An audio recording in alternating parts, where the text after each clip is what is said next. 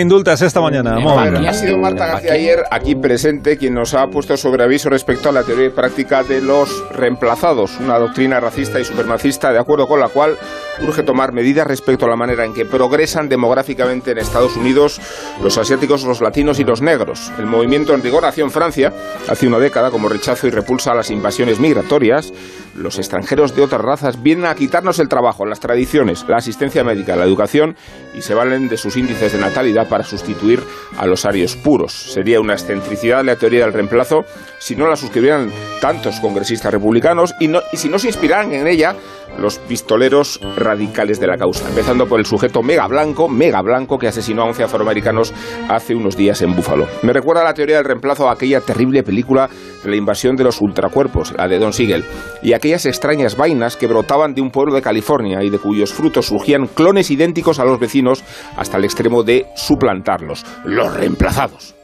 Escuchen, escuchen, todos ustedes están en peligro,